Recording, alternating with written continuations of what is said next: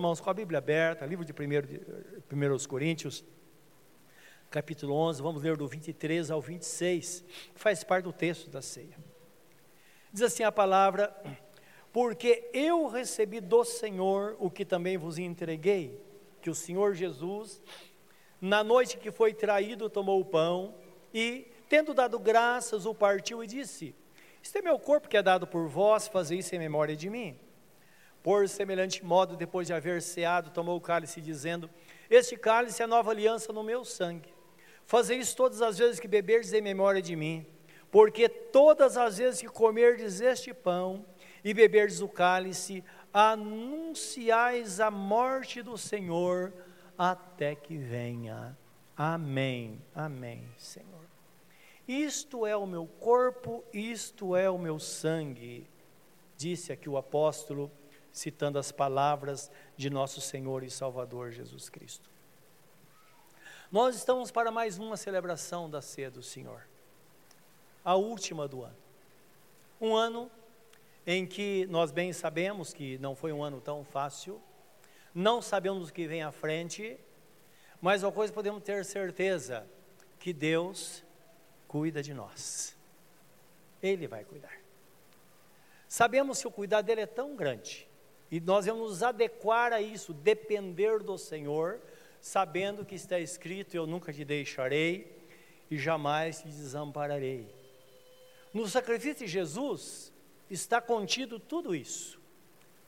A garantia que temos que Ele vai nos abençoar, portanto, que ninguém fique ansioso, como disse Jesus, que a ansiedade não tome conta de nós, pensando no dia de amanhã mas confiando que lá o Senhor vai cuidar de nós, a despeito das circunstâncias.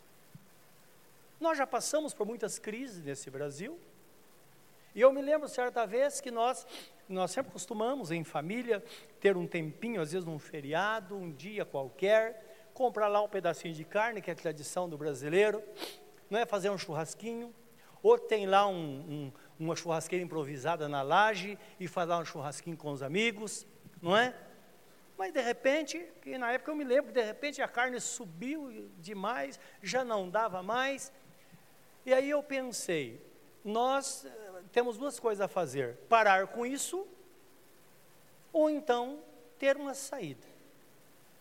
E eu pensei, puxa vida, não dá para comprar uma picanha?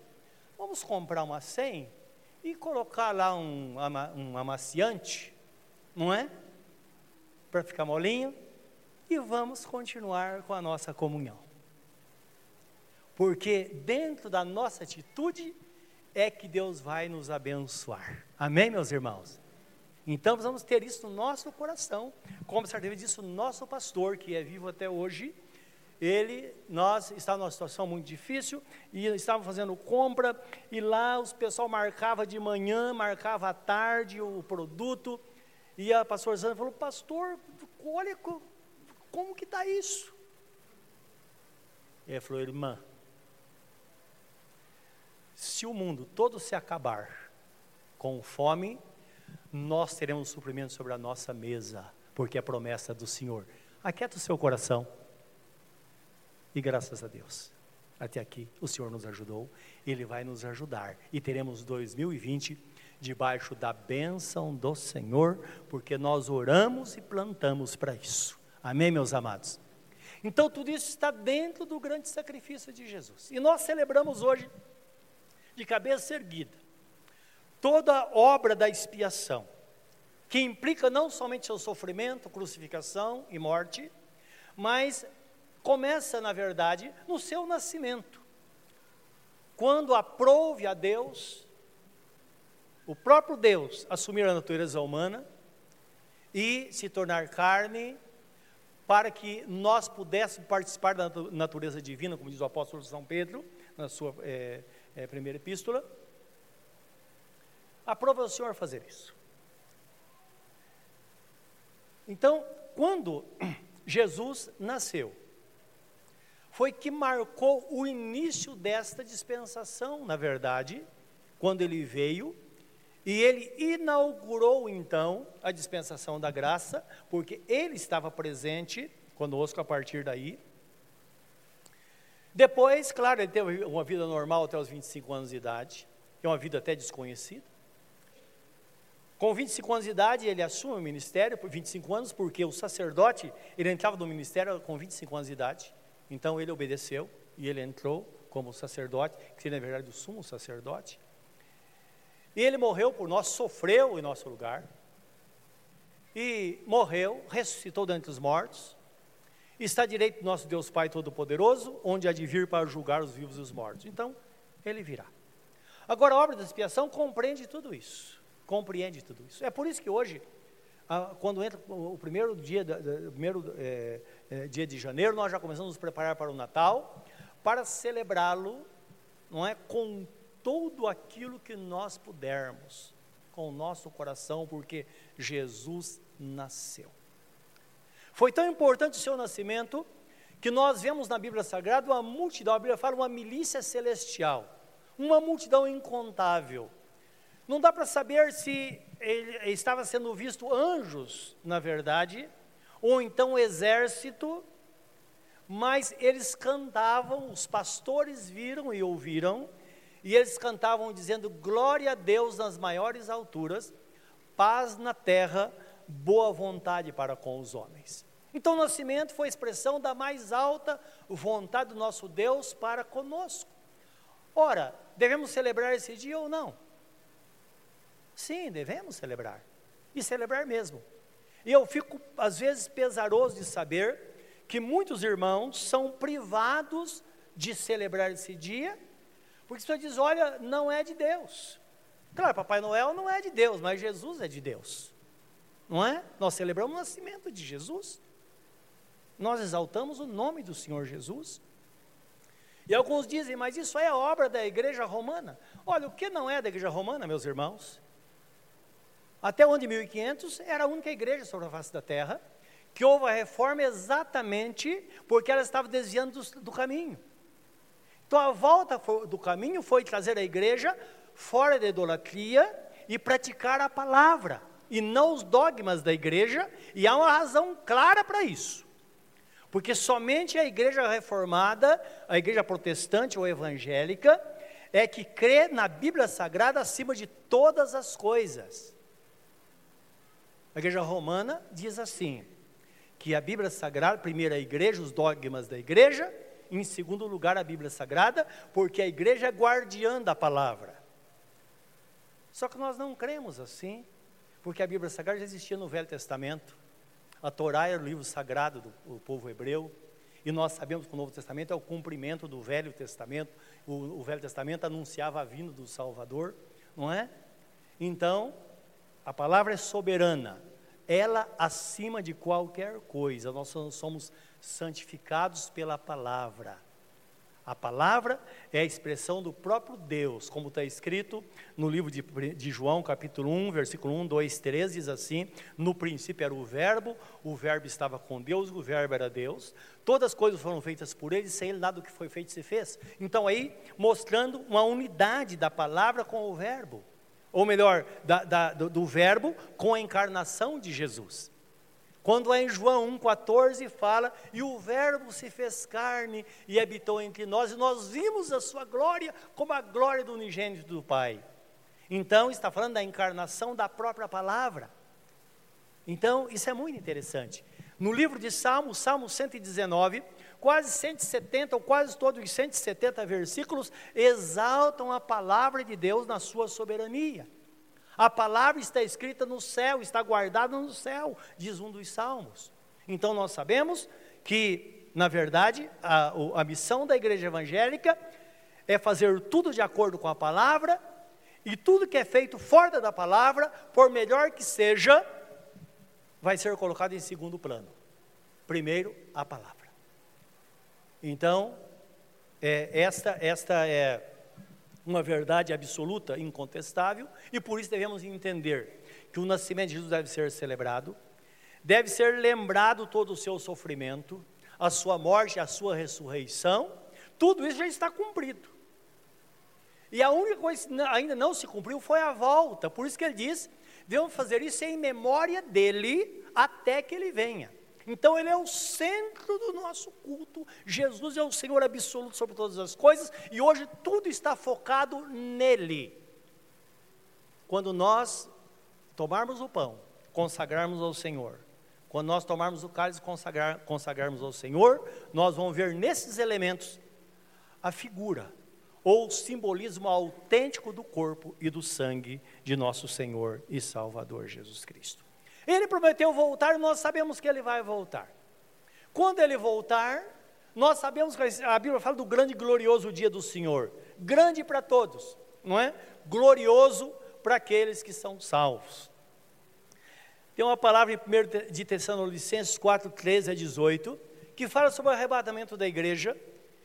Primeiro, eu quero ler com vocês esse texto. Primeiro de Coríntios, capítulo 15, 50, fala que tudo vai acontecer num piscar de olhos. Então vai ser muito de repente, não é?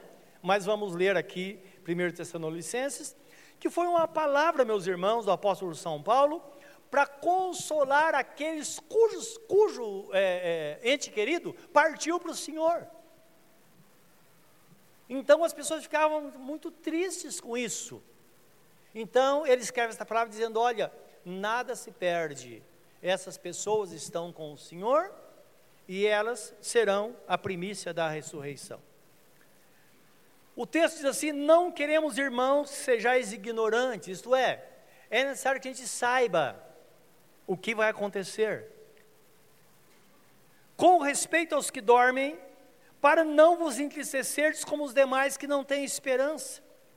Pois se cremos que Jesus morreu e ressuscitou, assim também Deus, mediante Jesus, trará em sua companhia os que dormem.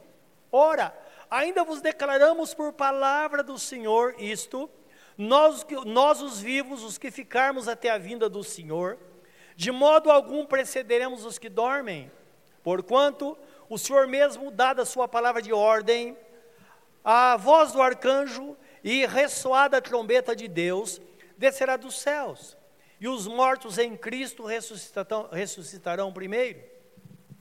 Depois nós, nós os vivos, os que ficarmos, seremos arrebatados juntamente com eles entre nuvens para o encontro do Senhor nos ares, e assim estaremos para sempre com o Senhor. Consolai-vos, pois, uns aos outros com essas palavras. Então, um consolo para aqueles que perderam ente queridos, mas uma advertência para todos nós, ele dizendo: olha, olha para cima, olha que o Senhor está para voltar. Ele vai voltar e devemos esperar. Eu fico imaginando o grande espetáculo desse dia, né? Algo realmente maravilhoso que vai, que vai acontecer. Agora, nesse, jornal, nesse tempo, entre é, a nossa vida aqui e o final, nós sabemos que Jesus vai estar conosco ou entre a sua ascensão aos céus até o seu arrebatamento, porque ele esteve com nossos irmãos até aqui, ele está conosco e vai estar com nossos irmãos até o fim, ele prometeu. Em Mateus 28, 19 a 20, ele diz assim: Ide por todo o mundo, fazei discípulos de todas as nações, batizando-os em nome do Pai, do Filho e do Espírito Santo, e ensinando-os a guardar todas as coisas que eu vos tenho mandado e certamente estou convosco todos os dias até a consumação dos séculos.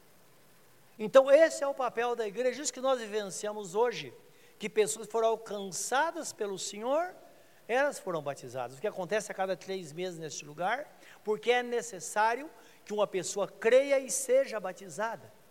Porque se a pessoa, mesmo que ela creia, se ela não for batizada, nunca vai estar selado o seu relacionamento com Deus. Quando ela é batizada, ela está dizendo para o mundo, e no mundo espiritual: olha, agora eu tenho um dono, agora eu pertenço ao Senhor. Isso é tão importante que uma pessoa, ela pode passar a vida na igreja. Se ela não for batizada e um dia ela resolver voltar atrás, ela não é tida como uma pessoa desviada. Porque ela nunca foi enviada. Porque a pessoa enviada é a pessoa que recebe Jesus e é batizada. Então vejo a importância do batismo na vida de uma pessoa. Mas talvez você esteja pensando aí, que você leu na Bíblia, que o ladrão na cruz não foi batizado, não é?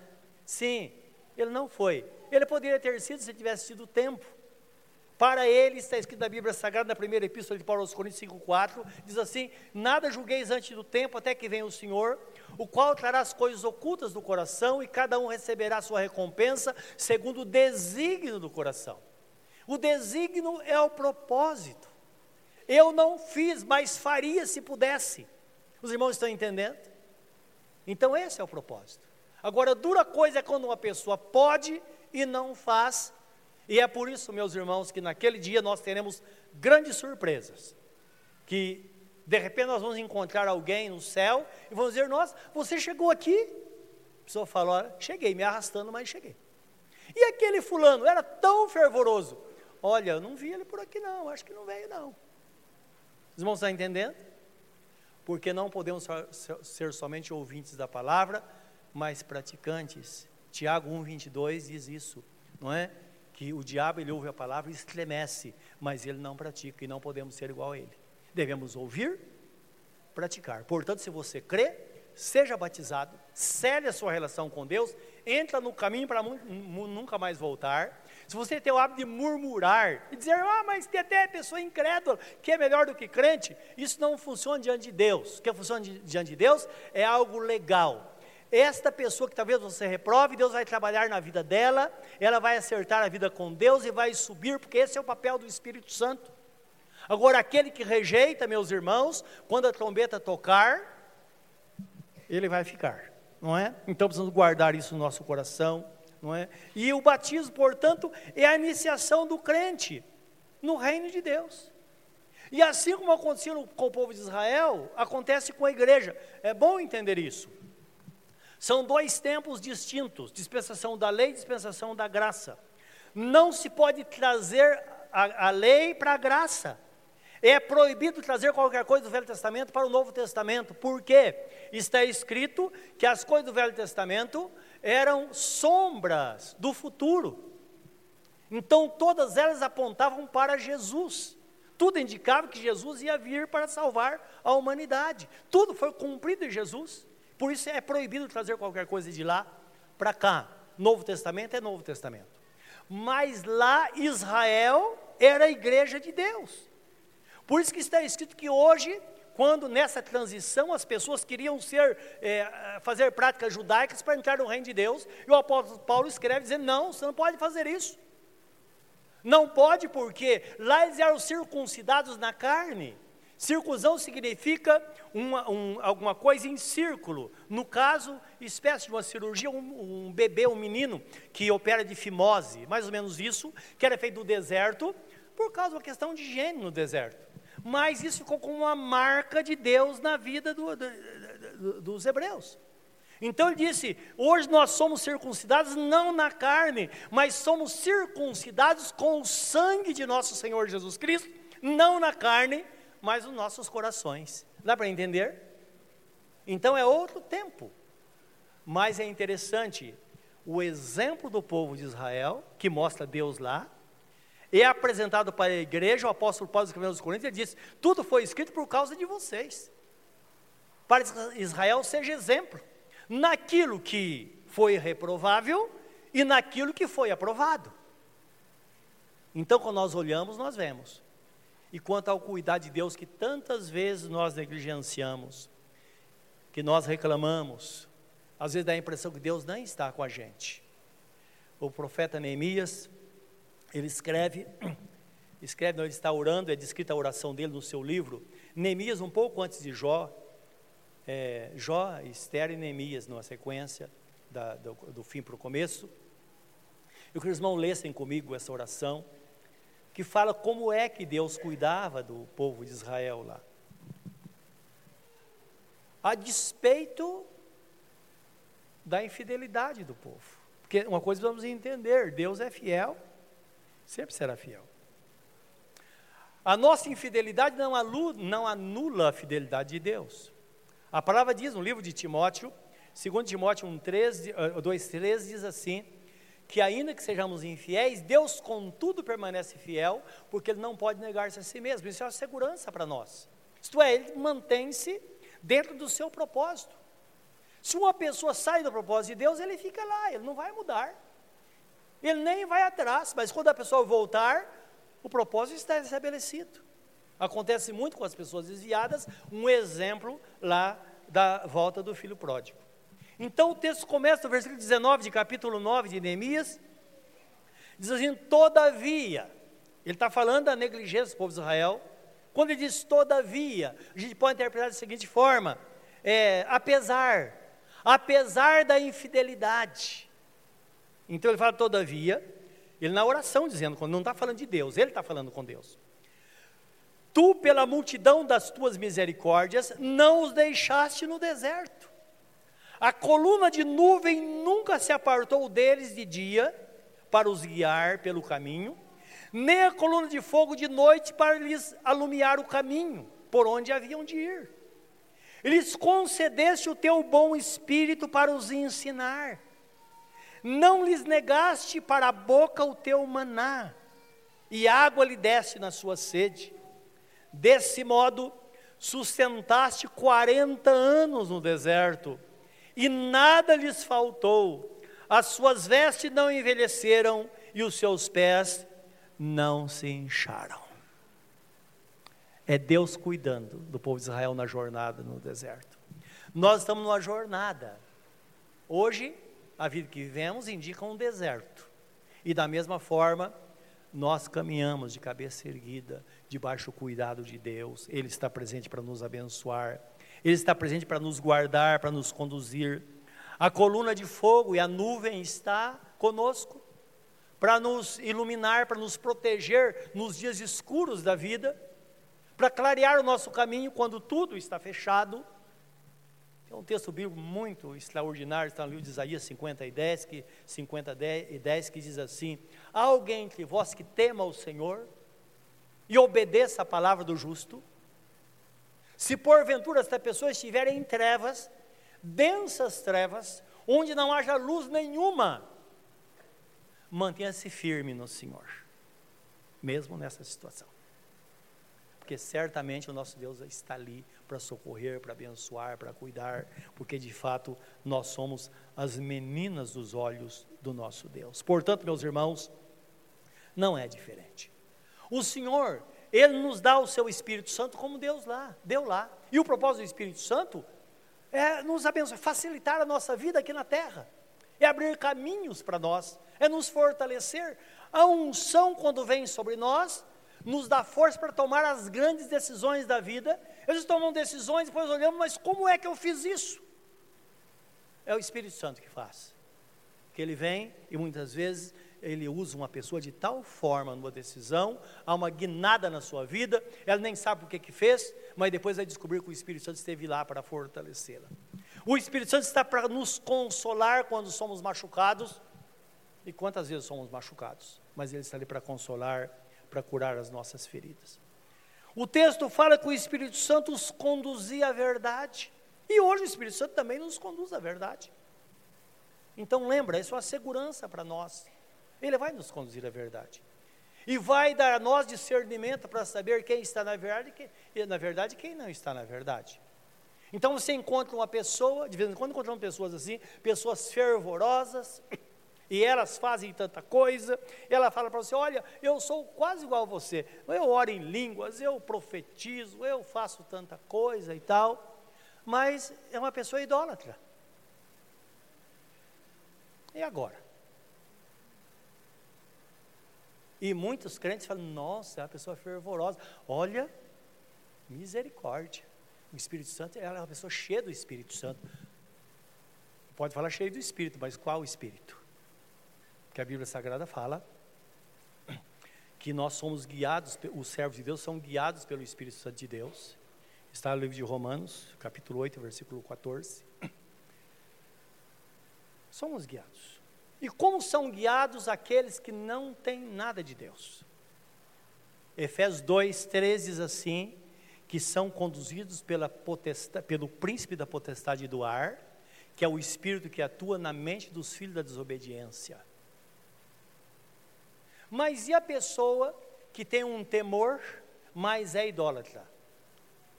Livro de, de 1 Coríntios, capítulo 12, versículo 2 ou 3, diz assim, que não devemos ignorar, o apóstolo Paulo vocês, diz aos Coríntios, vocês não sabiam que quando vocês eram vocês eram conduzidos aos ídolos mudos conforme eres guiados.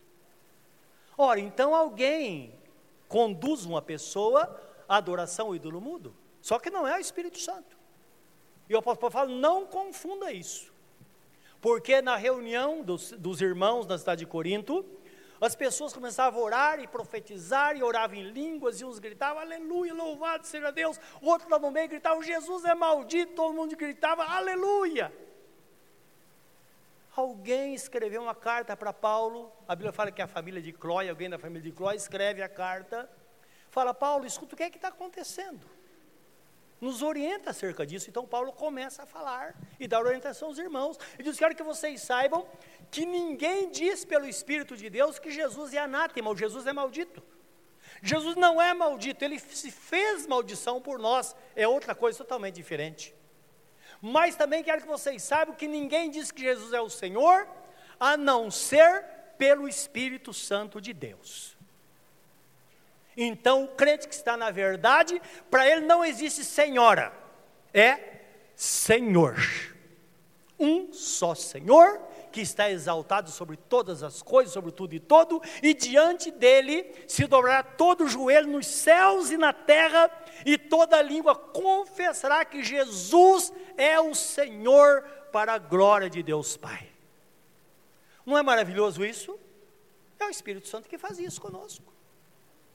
É o Espírito Santo que anuncia a nós esta verdade, e ele está presente. E ai de nós se o Espírito Santo não estivesse presente, onde nós estaríamos?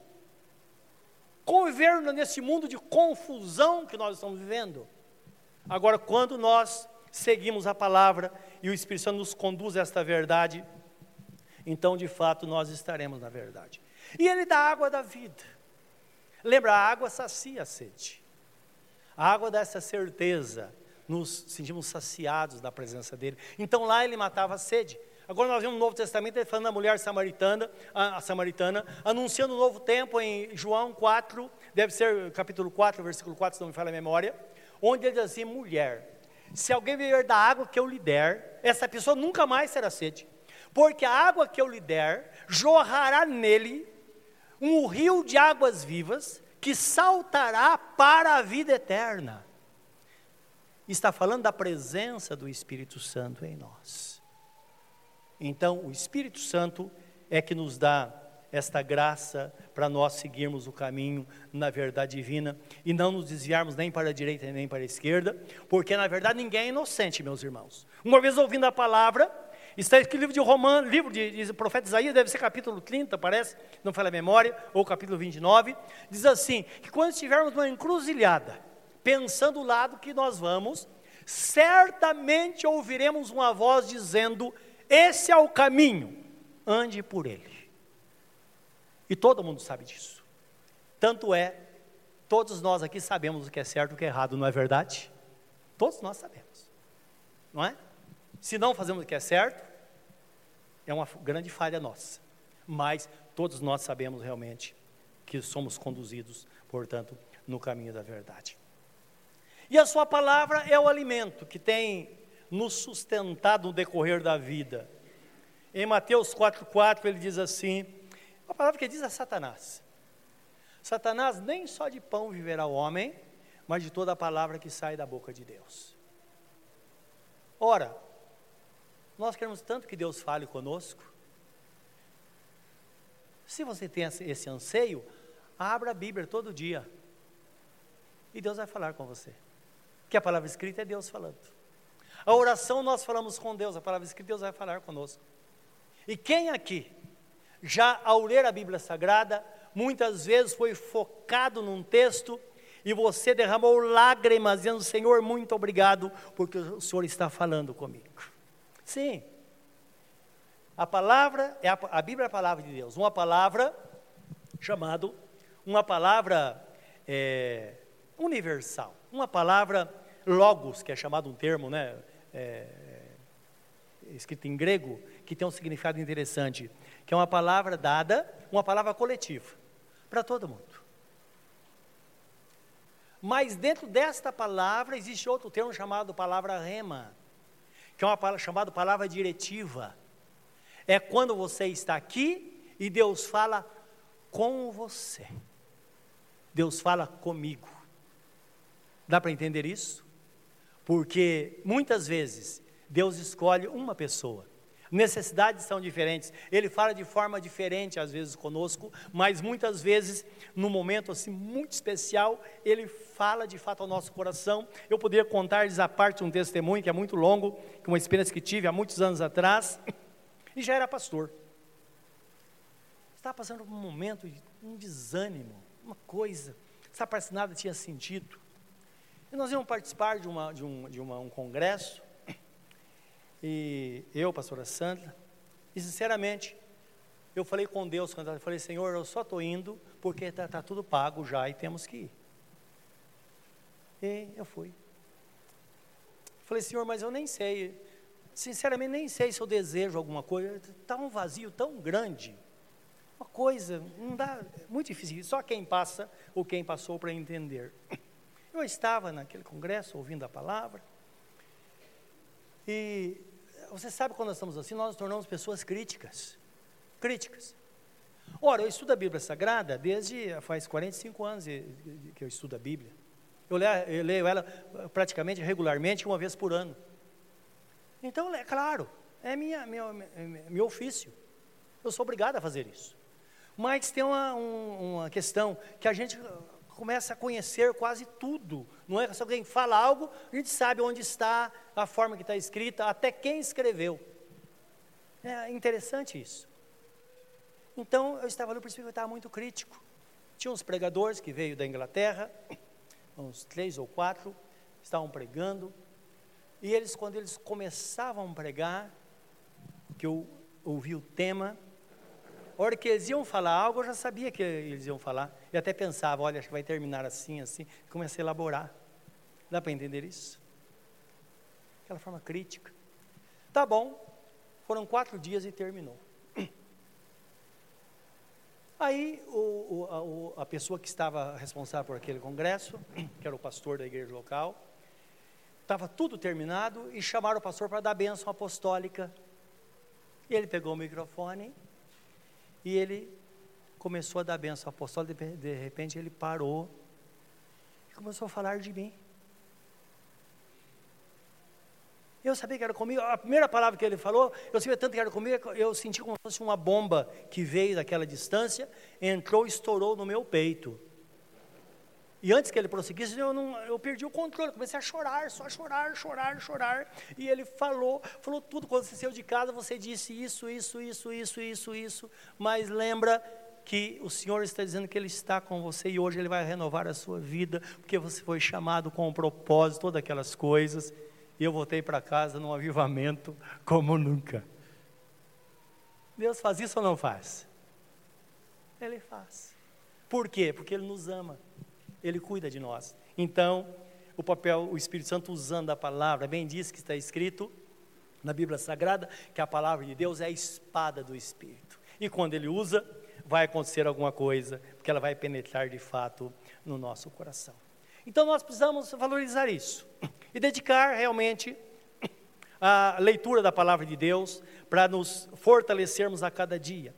E olha o que está escrito em Provérbios 24, 10, diz assim: se te sentes fraco ou frouxo no dia da angústia, é porque tua força é pequena. Então isso vai se, se evidenciar na provação.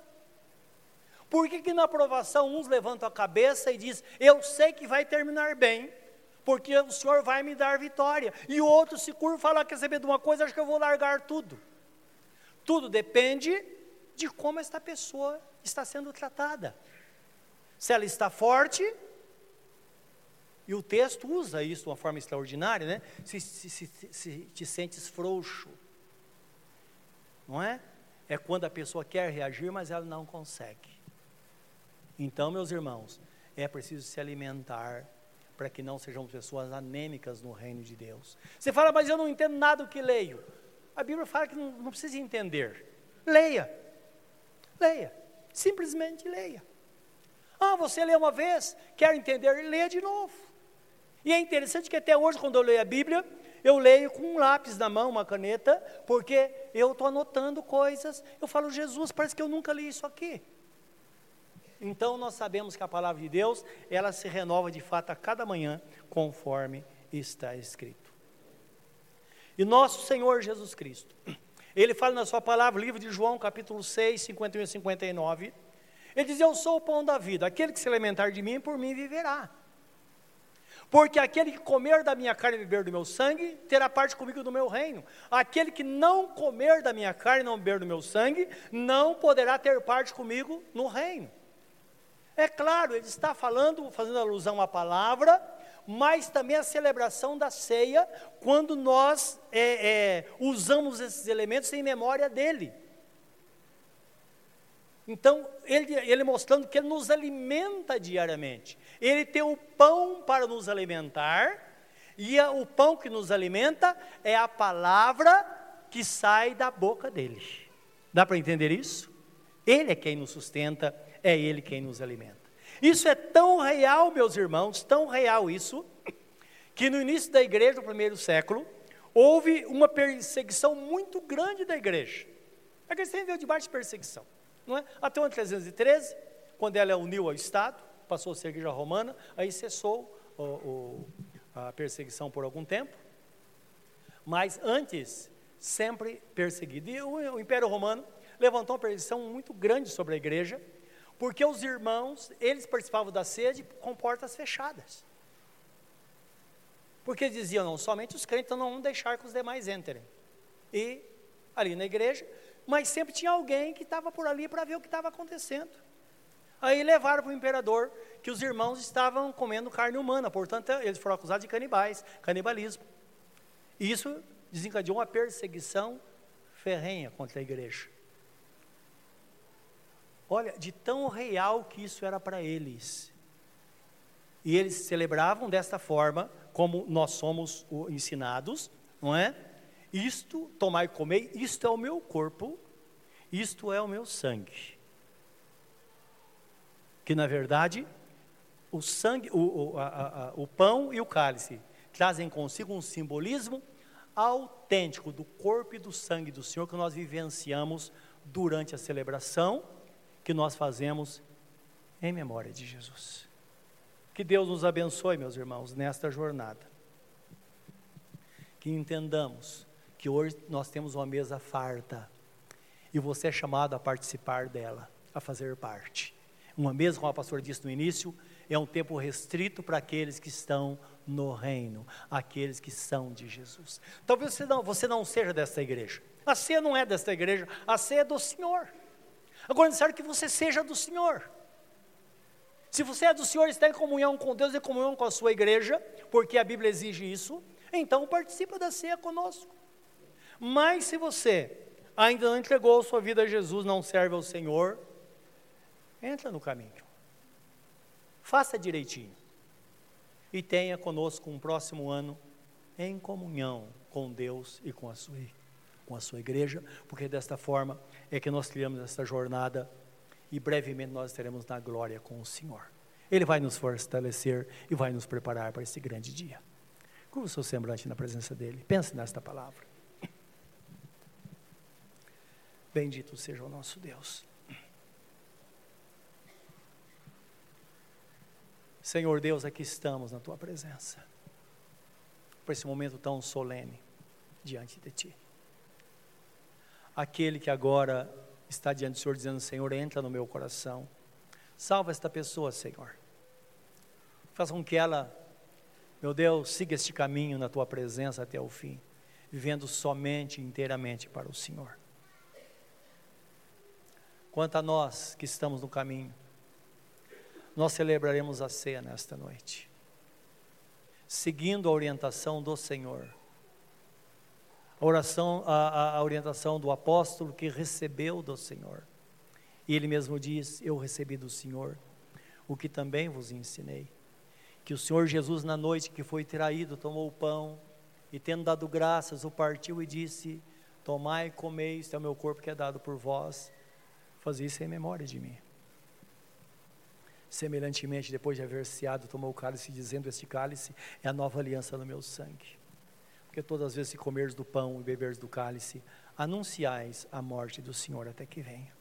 Nós faremos isso, Senhor, a partir de agora, para a glória e louvor do Teu nome. Amém, Senhor. Amém.